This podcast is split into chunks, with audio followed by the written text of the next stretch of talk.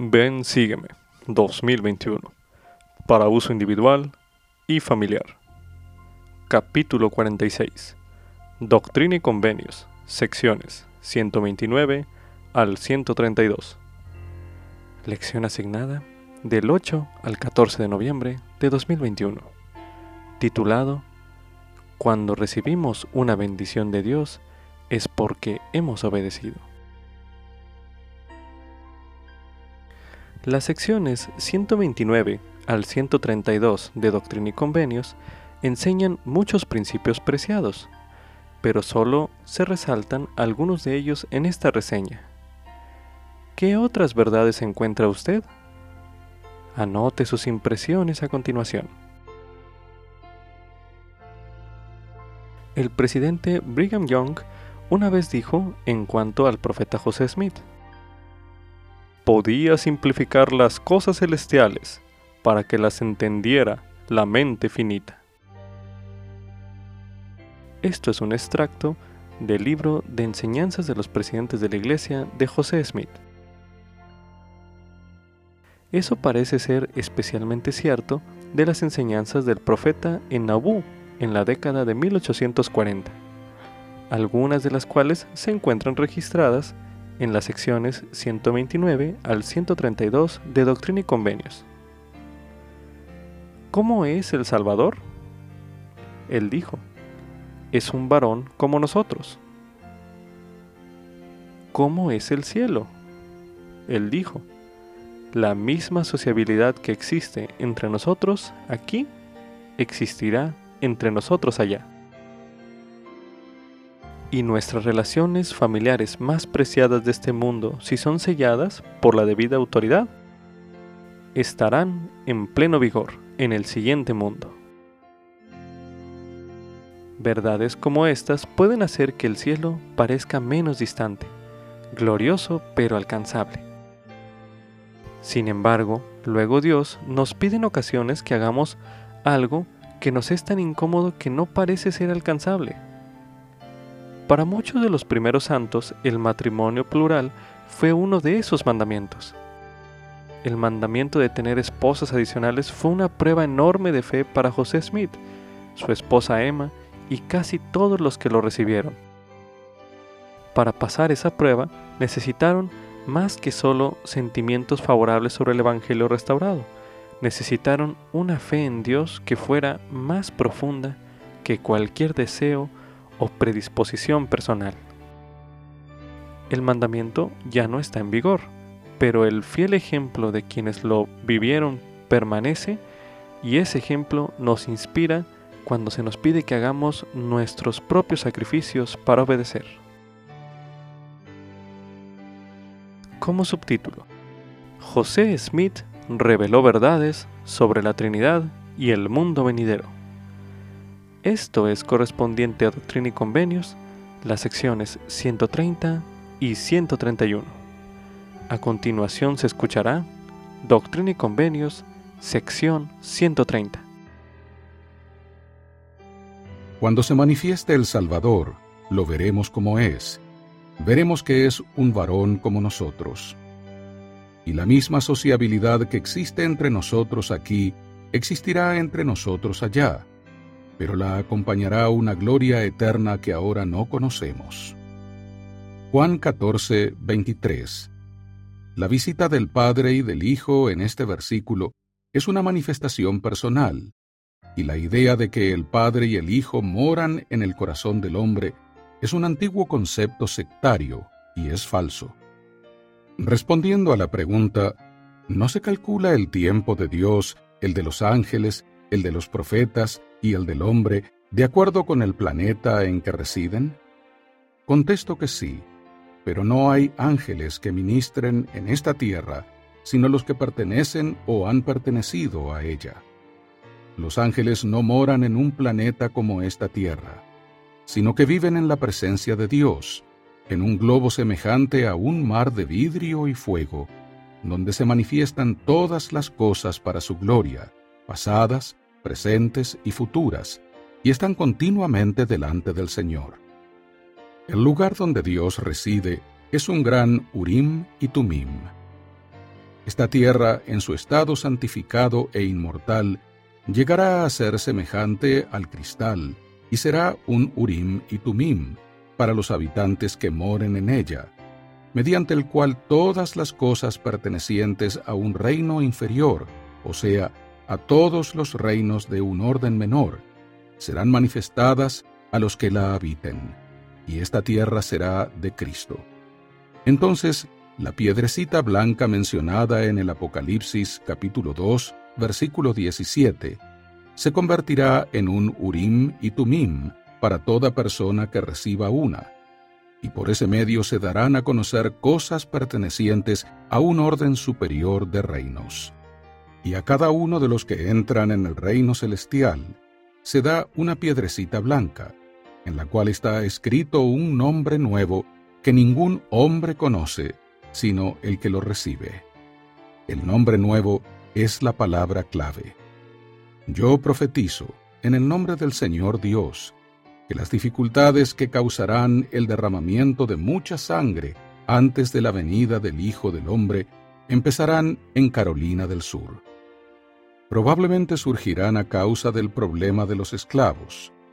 Esto me lo declaró una voz mientras oraba sinceramente en cuanto al asunto el 25 de diciembre de 1832.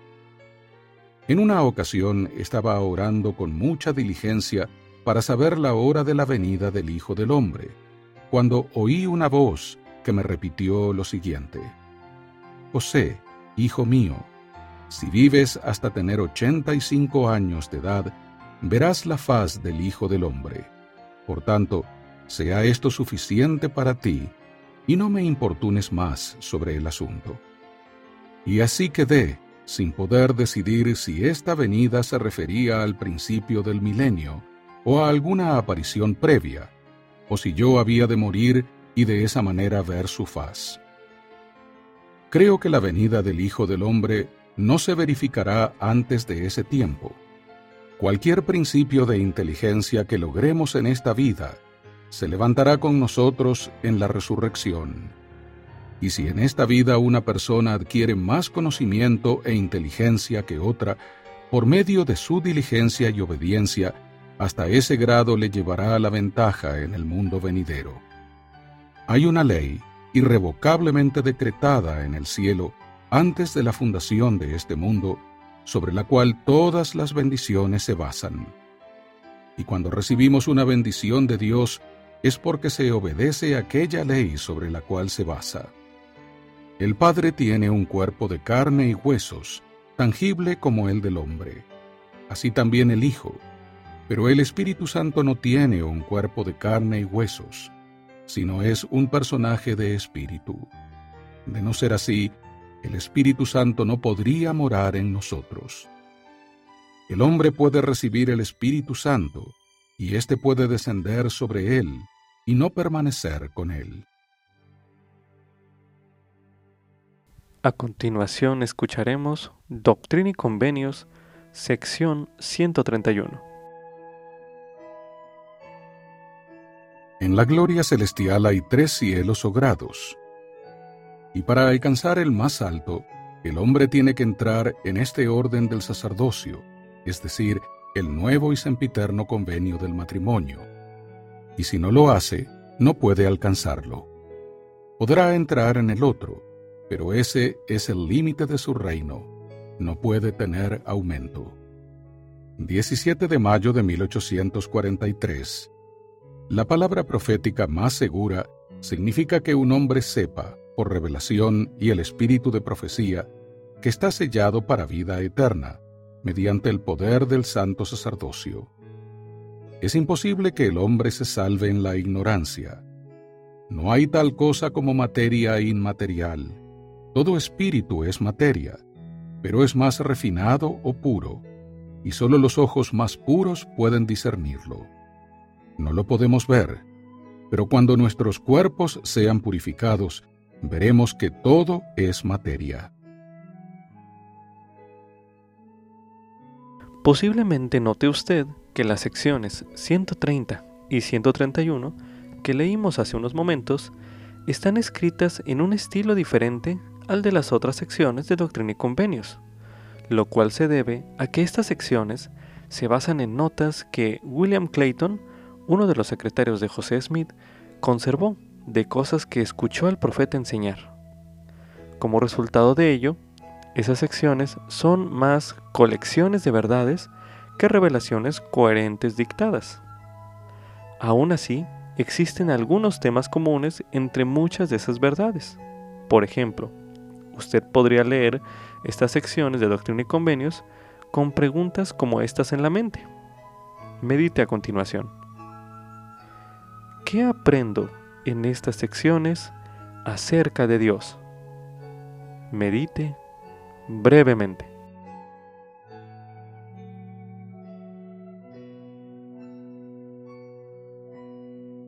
Medite a continuación.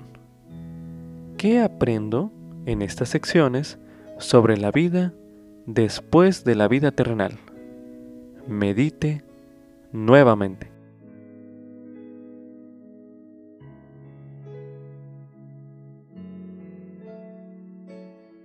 Para finalizar, medite en lo siguiente. ¿De qué manera influye ese conocimiento que usted ha aprendido en estas secciones en su vida. Medite una última vez en este bloque de lectura.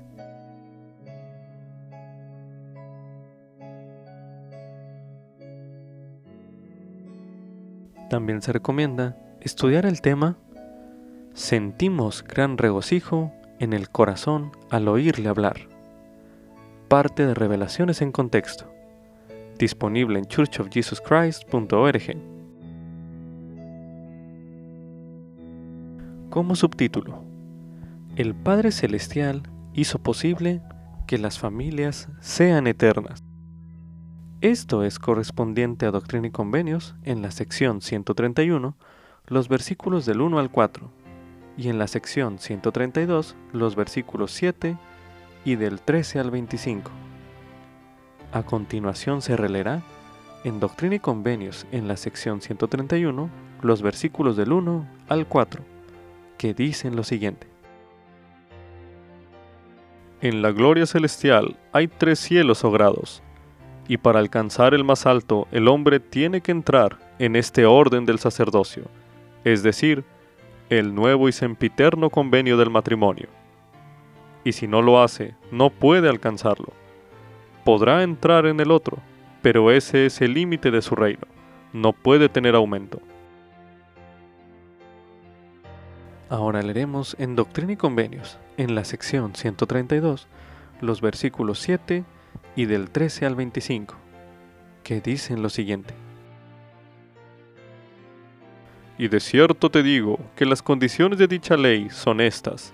Todos los convenios, contratos, vínculos, compromisos, juramentos, votos, prácticas, uniones, asociaciones o aspiraciones, que no son hechos ni concertados ni sellados por el Santo Espíritu de la promesa, así por el tiempo como por toda la eternidad, mediante el que ha sido ungido, y eso también de manera más santa, por revelación y mandamiento, por conducto de mi ungido, a quien he nombrado sobre la tierra para tener este poder. Y he nombrado a mi siervo José, para que tenga este poder en los últimos días, y nunca hay más de una persona a la vez sobre la tierra a quien se confieren este poder y las llaves de este sacerdocio. Ninguna eficacia, virtud o fuerza tienen en la resurrección de los muertos, ni después, porque todo contrato que no se hace con este fin termina cuando mueren los hombres. Y todas las cosas que hay en el mundo, ya sean prescritas por los hombres, por tronos o principados, o poderes, o cosas de renombre, cualesquiera que fueren, y que no sean de mí, ni por mi palabra, serán derribadas, dice el Señor. Y no permanecerán después que los hombres mueran, ni tampoco en la resurrección, ni después, dice el Señor tu Dios. Porque las cosas que permanecen son por mí, y lo que no sea por mí será sacudido y destruido. Por consiguiente, si un hombre se casa con una mujer en el mundo y no se casa con ella, ni por mí, ni por mi palabra, y él hace convenio con ella mientras él esté en el mundo, y ella con él, ninguna validez tendrán su convenio y matrimonio cuando mueran y estén fuera del mundo. Por tanto, no están ligados por ninguna ley cuando salen del mundo. Por tanto, cuando están fuera del mundo ni se casan ni se dan en casamiento, sino que son nombrados ángeles en el cielo, ángeles que son siervos ministrantes para ministrar a aquellos que son dignos de un peso de gloria mucho mayor, y predominante y eterno, porque estos ángeles no se sujetaron a mi ley, por tanto no pueden ser engrandecidos, sino que permanecen separada y solitariamente, sin exaltación, en su estado de salvación por toda la eternidad.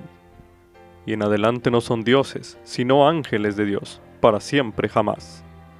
Además, de cierto te digo, que si un hombre se casa con una mujer y hace convenio con ella por el tiempo y por toda la eternidad, y si ese convenio no se efectúa por mí, ni por mi palabra, que es mi ley, ni es sellado por el Santo Espíritu de la promesa, por medio de aquel a quien he ungido y nombrado a este poder, entonces no es válido, ni está en vigor cuando salen del mundo, porque no están ligados por mí, ni por mi palabra, dice el Señor.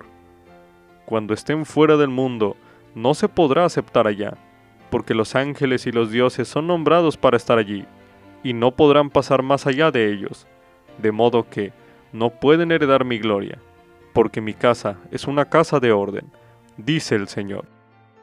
Y además, de cierto te digo, si un hombre se casa con una mujer por mi palabra, la cual es mi ley, y por el nuevo y sempiterno convenio, y les he sellado por el Santo Espíritu de la promesa, por conducto del que es ungido, a quien he otorgado este poder, y las llaves de este sacerdocio.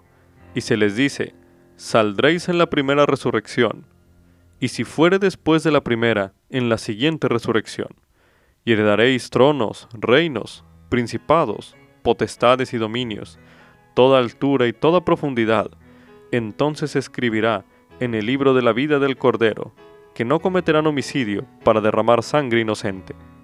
Y si cumplen mi convenio y no cometen homicidio, vertiendo sangre inocente, les será cumplido en todo cuanto mi siervo haya declarado sobre ellos, por el tiempo y por toda la eternidad, y estará en pleno vigor cuando ya no estén en el mundo y los ángeles y los dioses que están allí les dejarán pasar a su exaltación y gloria en todas las cosas, según lo que haya sido sellado sobre su cabeza, y esta gloria será una plenitud y continuación de las simientes por siempre jamás. Entonces serán dioses, porque no tendrán fin, por consiguiente, existirán de eternidad en eternidad, porque continuarán. Entonces estarán sobre todo porque todas las cosas les estarán sujetas. Entonces serán dioses, porque tendrán todo poder, y los ángeles estarán sujetos a ellos. De cierto, de cierto te digo, a menos que cumpláis mi ley, no podréis alcanzar esta gloria, porque estrecha es la puerta y angosto el camino que conduce a la exaltación y continuación de las vidas, y pocos son los que la hallan, porque no me recibís en el mundo, ni tampoco me conocéis. Mas si me recibís en el mundo, entonces me conoceréis, y recibiréis vuestra exaltación, para que donde yo estoy vosotros también estéis. Esto es vidas eternas, conocer al único Dios sabio y verdadero, y a Jesucristo, a quien Él ha enviado. Yo soy Él. Recibid pues mi ley.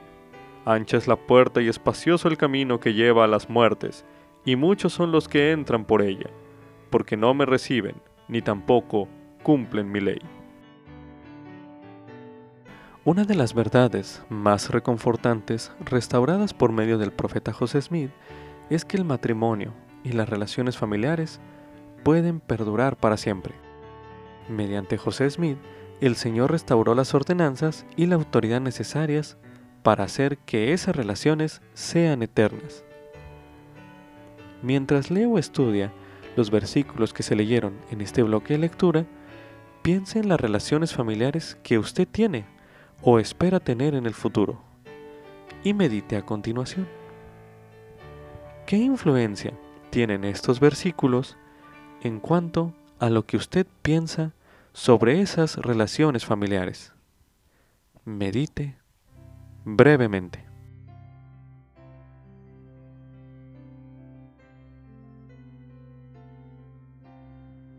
Pese a los buenos sentimientos e influencia que presentan esos versículos acerca de las relaciones familiares eternas, a veces este principio de las familias eternas no es tan reconfortante. Puede producir ansiedad e incluso tristeza cuando nuestra situación familiar actual no cumple con ese ideal celestial. Cuando el presidente Henry B. Eyring se preocupó por una situación de este tipo en su propia familia, recibió este sabio consejo de un miembro del quórum de los dos apóstoles, el cual le dijo,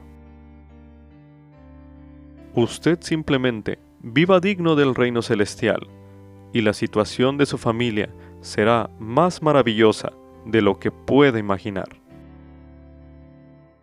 Esto es un fragmento del mensaje, un hogar en el que more el Espíritu del Señor, pronunciado en la Conferencia General de abril de 2019. Medite a continuación. ¿De qué manera el seguir ese consejo podría bendecirle a usted en su situación familiar actual? Medite brevemente.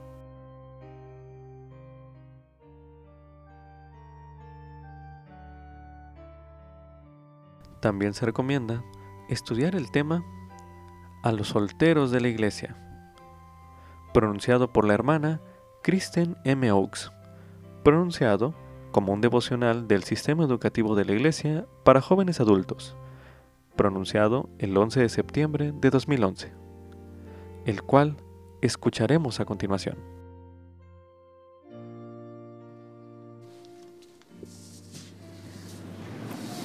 9-11-2011. Septiembre 11 de, de 2011. Hoy es una noche muy especial para aquellos que están luchando con la batalla, en la batalla de Jesucristo, y no será una tarea fácil. Quisiera comenzar citando a la hermana Margaret Nadolt y aplicar sus palabras a los hombres y a las mujeres. El mundo tiene suficientes hombres y mujeres duros Necesitamos hombres y mujeres que sean tiernos. Hay suficientes de nosotros que somos toscos. Necesitamos hombres y mujeres que sean amables. Hay suficientes hombres y mujeres que son groseros. Necesitamos hombres y mujeres refinados. Hay suficientes hombres que tienen fama y dinero. Necesitamos hombres y mujeres que tengan fe. Hay suficiente codicia. Necesitamos más abnegación. Hay suficiente vanidad. Necesitamos más virtud. Hay suficiente popularidad, necesitamos más pureza. Y yo agregaría, ustedes son los que suministrarán estas virtudes a un mundo que se halla con mucha necesidad. Debido a que me casé a los 53, a veces me considero el emblema de los adultos solteros. Gracias, gracias. Bueno, participaba activamente en el programa de jóvenes adultos solteros y en el programa de adultos solteros y de adultos solteros mayores. Ustedes son especialmente valiosos para mí porque he recorrido algunos de los senderos que ustedes caminan. He enfrentado algunas de las inquietudes que ustedes enfrentan y tengo una enorme empatía y respeto por ustedes. Esta tarde mi objetivo es testificarles de las verdades que aprendí cuando era soltera, que creo que son verdades eternas, verdades eternas que los protegerán a ustedes del desaliento, de la posible apostasía personal y recordarles las obligaciones de nuestro Padre Celestial. Verdad número uno. El Señor nos ama, contesta oraciones y lo más importante, se deleita en bendecir. Y me encanta esa palabra, se deleita en bendecir a los que guardan sus mandamientos, pero lo hace en su propio tiempo y a su propia manera. El Señor está obligado a cumplir sus promesas para con nosotros.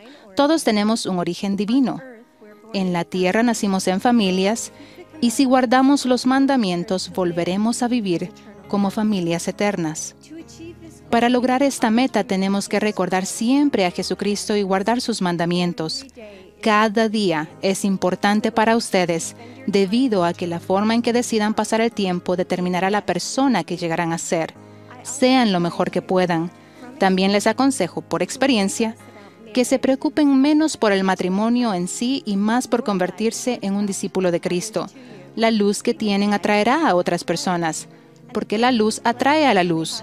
y las bendiciones que el Padre Celestial tiene para ustedes serán más maravillosas de lo que se puedan imaginar. Atesoren esta época, la oportunidad de crecer y aprender de su religión para que puedan buscar la felicidad como lo hicieron los nefitas y llegar a ser el pueblo del convenio. Cuando más nos sumerjamos en las escrituras, recibiremos una protección más fuerte en contra de la tentación, de la pornografía y del mal. Cuanto más vayamos a la iglesia, al templo y sirvamos en nuestros llamamientos, llegaremos a ser más fuertes y más felices. Segunda verdad, no nos salvamos en forma aislada. Esta vida no se trata solo de mí, en lo personal. Se nos pone en la tierra para bendecir a quienes nos rodean, para actuar como agentes de rectitud y como el Elder Oaks nos instruirá, para estar anhelosamente consagrados a una causa buena, para fomentar el progreso de todos los que nos rodean. Como misionera que sirvió en Sendai, Japón, deseo compartir un breve relato sobre el desastre reciente. Una hermana japonesa que conducía su auto sintió el terremoto. Después el maremoto cubrió totalmente su auto y tras pensar rápidamente salió por la ventanilla. Conociendo el terreno salió del auto y buscó refugio. Lo primero que pensó fue, sálvate y date prisa. Buscando refugiarse, notó que otro auto tenía las ventanillas cerradas por la presión del agua. Adentro se podía ver niños pequeños y una abuela que seguramente se ahogarían si no escapaban. Su instinto de sobrevivencia la hizo seguir corriendo para sobrevivir. No había tiempo, tenía que salvarse a sí misma. Entonces una voz vino a su mente y le dijo, eres miembro de la Iglesia de Jesucristo de los Santos de los Últimos Días. Miró el auto y recordó quién era y lo que debía hacer. Y reaccionó con rapidez, agarró un escritorio que flotaba cerca, rompió la ventanilla del auto y llevó a la pequeña familia a un hogar seguro. Después los ayudó a buscar refugio antes de volver a casa. Hermanos y hermanas, estamos rodeados de un peligroso maremoto no uno de aguas asesinas veloces, sino otro igual de peligroso y letal. Vivimos en una sociedad repleta de falsas enseñanzas, de ideas mundanas y de degradación moral. Se nos ha enseñado la verdad y estamos bajo convenio. Es nuestro momento de ser valientes.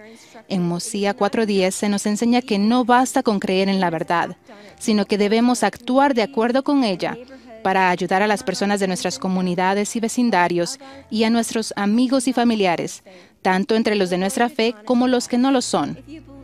El Señor nos advierte, si creéis todas estas cosas, mirad que las hagáis. Yo testifico como conversa de esta iglesia que a menudo, y sin saberlo, estamos rodeados de los que tienen hambre de oír las palabras del Evangelio, al igual que yo me sentí, y que las palabras que hablen serán dulces para los que instruyan y que sus palabras tienen la facultad de bendecir y cambiar vidas.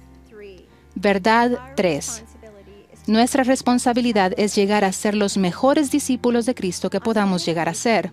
En una ocasión, llena de preocupación y frustración en cuanto a mi situación de soltera y el paso de los años, fui a un líder de sacerdocio para recibir una bendición que me fortaleciera. Las palabras pronunciadas en esa bendición permanecen conmigo hasta este día y suenan más verdaderas con el, tiempo con el paso del tiempo. Todavía puedo citarlas. Si no eres capaz de soportar las dificultades y los desafíos de una vida de soltera, nunca serás capaz de soportar las dificultades y desafíos de la vida matrimonial. Me sentí un poco aturdida. Esas palabras fueron un llamado a la acción para que yo hiciera de mi vida una vida maravillosa, independientemente de cualquier situación o dificultad que enfrentara. Si yo podía hacer de mi vida de soltera una vida feliz, eso determinaría la felicidad que tendría como mujer casada. Yo quería un futuro feliz. Me di cuenta de que tenía la capacidad no solo de soportar cosas difíciles, sino de buscar lo mejor en cada situación. Mi actitud fue mucho más positiva. La vida es un reto, siempre lo será, ya sea soltera o casada. Y yo quería estar a la altura de ese desafío. Testifico por duras experiencias vividas que el Señor siempre nos está preparando para una felicidad y bendiciones más grandes. Solo tenemos que tratar de hacerlo mejor y confiar en Él con todo nuestro corazón. Verdad 4. Aprendan a reconocer los susurros del Espíritu Santo en su vida. El Espíritu Santo habla con una voz suave y apacible, un susurro que las tradiciones y las distracciones fuertes del mundo pueden apagar o incluso extinguir. Como miembros de la Iglesia verdadera, ustedes tienen demandas y expectativas únicas. La elección de los devotos santos de los últimos días no es simplemente ir hacia adelante y tratar de ser feliz y crear una vida satisfactoria. Como hombres y mujeres del convenio, nuestra meta es seguir adelante y desarrollar fuertes testimonios y corazones amorosos que nos prepararán para nuestro papel como padres en las eternidades. Con ello en mente, hablo también de, algunas de las dificultades y los posibles obstáculos que hay por delante. Para las hermanas, sé que la frustración que muchas enfrentan debido a su deseo de ser esposas y madres, quisiera decirles que no permitan que esa espera sea una carga para ustedes. No se enojen ni se amarguen nunca por no tener esas bendiciones en el tiempo que desean. Yo perdí muchas horas preocupándome por ello. No pierdan un minuto de esta preciosa vida por eso. Prepárense para el futuro. Sigan adelante logren una educación académica y prepárense para una ocupación o profesión para mantenerse a sí mismas y a su futura familia. También les advierto, en mi época solo el 6% de las mujeres no se casaban y era poco común que una mujer lograra obtener títulos avanzados y fuera parte de la fuerza laboral. Ahora es muy diferente. Un porcentaje mucho mayor de ustedes no se casará durante su vida universitaria y podrían lograr títulos avanzados y tener oportunidades maravillosas en su carrera. Algunas de ustedes serán solteras, pero a menudo oigo de jóvenes mujeres que buscan satisfacción primero en la fuerza laboral. Ahora hablo a nivel personal, por experiencia propia como mujer que tiene un doctorado y tuvo una carrera estupenda viajando el mundo. Puedo decir francamente que no importa lo emocionante que sea o la satisfacción que brinda una carrera, nunca deben sabotear su felicidad eterna a costa de una oportunidad de trabajo. Si el verdadero amor llega en un momento aparentemente inoportuno, miren las consecuencias a largo plazo y procuren la guía del Espíritu Santo. El matrimonio y la maternidad son tan gratificantes y maravillosos como ustedes lo decidan. El Señor proporcionará una manera de equilibrar sus aspiraciones con las bendiciones del matrimonio. Los honores del mundo y el éxito empresarial ofrecen una compensación pequeña cuando se comparan con el cariño de la familia y los hijos. Por otro lado, les digo a los hombres, antes de llegar a los hombres voy a decir una cosa más. Pueden haber algunas cosas aquí que estamos solteros, pero depende del Señor las oportunidades que tengan y el gozo que tengan. Las mujeres nacieron para edificar y estamos rodeadas de oportunidades para hacerlo en nuestros llamamientos de la iglesia, en la familia, en los vecindarios y comunidades. Disfruten esas oportunidades. Ahora, jóvenes, vivimos en un mundo que enseña que la educación y la seguridad financieras deben preceder al matrimonio. El Señor nos enseña lo contrario. Mientras tanto, antes del matrimonio también veo que muchos de ustedes disfrutan de los viajes, los videojuegos, las salidas con amigos y las comidas gratis. Yo también las disfruto. Hermanos, las hermanas necesitan que ustedes sean lo más valientes que puedan ser. En el plan del Señor, aquellos de ustedes que se casen progresarán a niveles que nunca hubieran imaginado. Esa es una promesa. Verdad número 5. Todos los solteros deben seguir siendo miembros activos de la iglesia. En una iglesia centrada en la familia, a veces se puede dudar de que haya un lugar para ustedes, pero nada podría estar más lejos de la verdad. Cada persona cuenta. Nunca olviden que el plan de salvación está en plena vigencia para todos, solteros o casados. No están solos. Cito a la hermana Julie Beck. No luchamos una guerra en el cielo para ser eternamente solteros. No nos inscribimos solo por una parte del programa. Firmamos para todo el plan, para hacer convenios, para sellarnos eternamente y para tener posteridad en las eternidades. No abandonamos los principios verdaderos mientras esperamos nuestras bendiciones. Hermanos y hermanas, no estamos en esta espera solos. El Señor está al tanto de nosotros. Él nos conoce a cada uno de nosotros individualmente. Escucha nuestras oraciones y Él conoce nuestras angustias, nuestros miedos, nuestras pruebas, nuestros triunfos. Él está a nuestro lado. Solo tenemos que recurrir a Él y Él estará con nosotros. Tener fe no significa que estarán llenos de alegría y convicción en cada momento. Tener fe significa que serán persistentes y se mantendrán creyendo que la bendición y la comunidad nos esperan más adelante. El Señor desea que nos acerquemos a Él y en su propio tiempo y a su manera, Él se acercará a nosotros. El Señor los ama tanto que ha enviado a un apóstol para hablarles esta noche.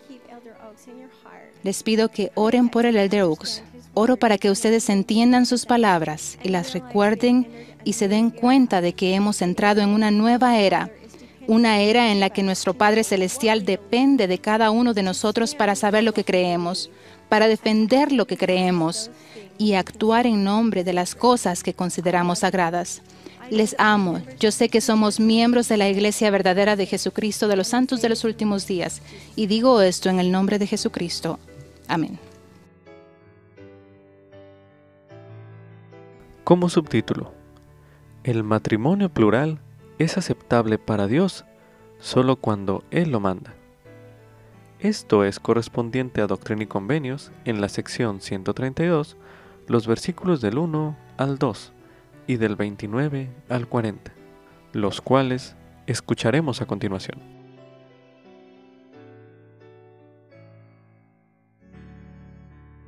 De cierto, así te dice el Señor, mi siervo José, que por cuanto te has dirigido a mí para saber y entender cómo es que yo, el Señor, justifiqué a mis siervos Abraham, Isaac y Jacob, como también a Moisés, David y Salomón, mis siervos, tocante al principio y doctrina de tener muchas esposas y concubinas.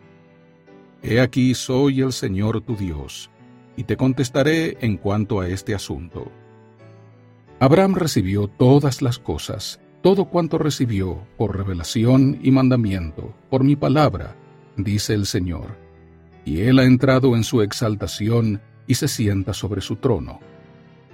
Abraham recibió promesas en cuanto a su posteridad y a la del fruto de sus lomos, de cuyos lomos eres tú, mi siervo José, promesas que habrían de continuar mientras estuviesen en el mundo.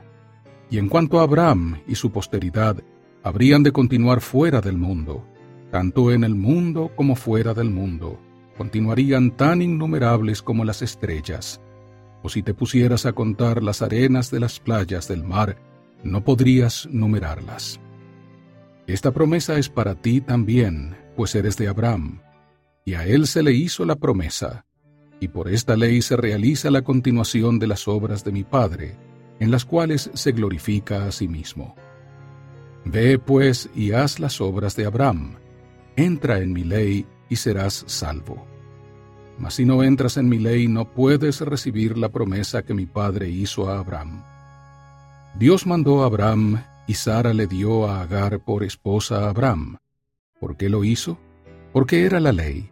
Y de Agar nacieron muchos pueblos, de modo que, entre otras cosas, esto cumplía las promesas. ¿Sea yo, pues, Abraham bajo condenación? De cierto te digo que no, porque yo, el Señor, lo mandé. A Abraham se le mandó sacrificar a su hijo Isaac. Sin embargo, estaba escrito, no matarás. No obstante, Abraham no se negó, y se le contó por obra justa. Abraham recibió concubinas y le dieron hijos, y se le contó por obra justa, porque le fueron dadas, y se sujetó a mi ley. Tampoco Isaac ni Jacob hicieron cosa alguna, sino lo que les fue mandado. Y porque no hicieron sino lo que se les mandó, han entrado en su exaltación, de acuerdo con las promesas, y se sientan sobre tronos, y no son ángeles, sino dioses. David también recibió muchas esposas y concubinas, y también Salomón y Moisés, mis siervos, así como muchos otros de mis siervos, desde el principio de la creación hasta hoy. Y en nada pecaron, sino en las cosas que no recibieron de mí. David recibió sus esposas y concubinas de mí, por conducto de Natán, mi siervo, y de otros profetas que tenían las llaves de esta potestad.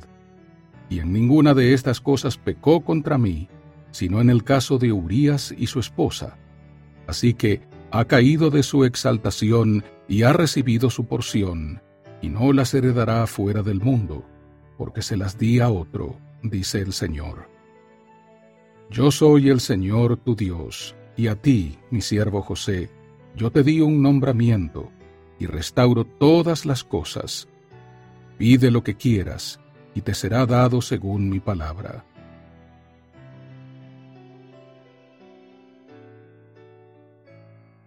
Cualquiera que haya leído el Antiguo Testamento probablemente se haya preguntado en su momento por qué Abraham, Isaac y Jacob, así como Moisés y otros, tuvieron varias esposas. ¿Estaban estos buenos hombres cometiendo adulterio? ¿O aprobaba Dios en aquel entonces sus actos? Busque respuestas a esas preguntas al leer o estudiar estos versículos que ya leímos en este bloque de lectura. La norma de Dios en cuanto al matrimonio es que es entre un hombre y una mujer. Sin embargo, ha habido épocas en la historia en las que Dios ha mandado a sus hijos practicar el matrimonio plural. Los primeros años de la iglesia restaurada fueron una de esas épocas de excepción.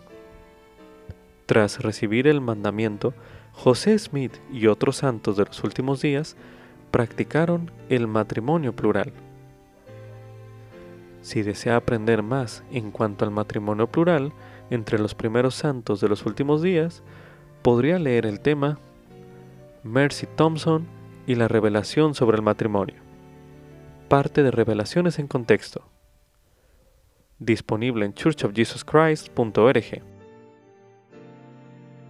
A continuación escucharemos en el libro de Santos, tomo 1, un fragmento del capítulo 25, titulado Múdense al oeste.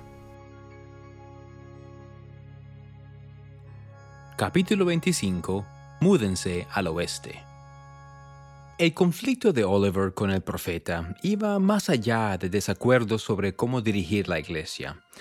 Desde que aprendió sobre el matrimonio plural durante su traducción inspirada de la Biblia, José supo que Dios en ocasiones mandaba a su pueblo practicar este principio.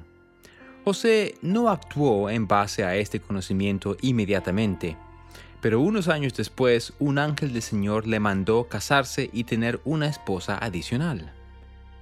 Después de recibir el mandamiento, José luchó por superar su rechazo natural a la idea. Podía prever que ocurrieran tribulaciones por el matrimonio plural y quería evitarlas. Pero el ángel lo instó a proceder, instruyéndolo a compartir la revelación solo con personas cuya integridad fuera inquebrantable.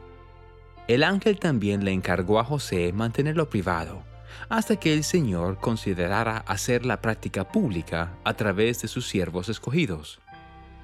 Durante los años que José vivió en Kirtland, una joven llamada Fanny Alger trabajó en el hogar de los Smith. José conocía bien a su familia y confiaba en ellos. Sus padres eran santos fieles que se unieron a la iglesia en su primer año. Su tío, Levi Hancock, había marchado en el campamento de Israel. Siguiendo el mandamiento del Señor, José le propuso matrimonio a Fanny con la ayuda de Levi y el consentimiento de sus padres. Fanny aceptó las enseñanzas de José y su propuesta de matrimonio, y su tío realizó la ceremonia.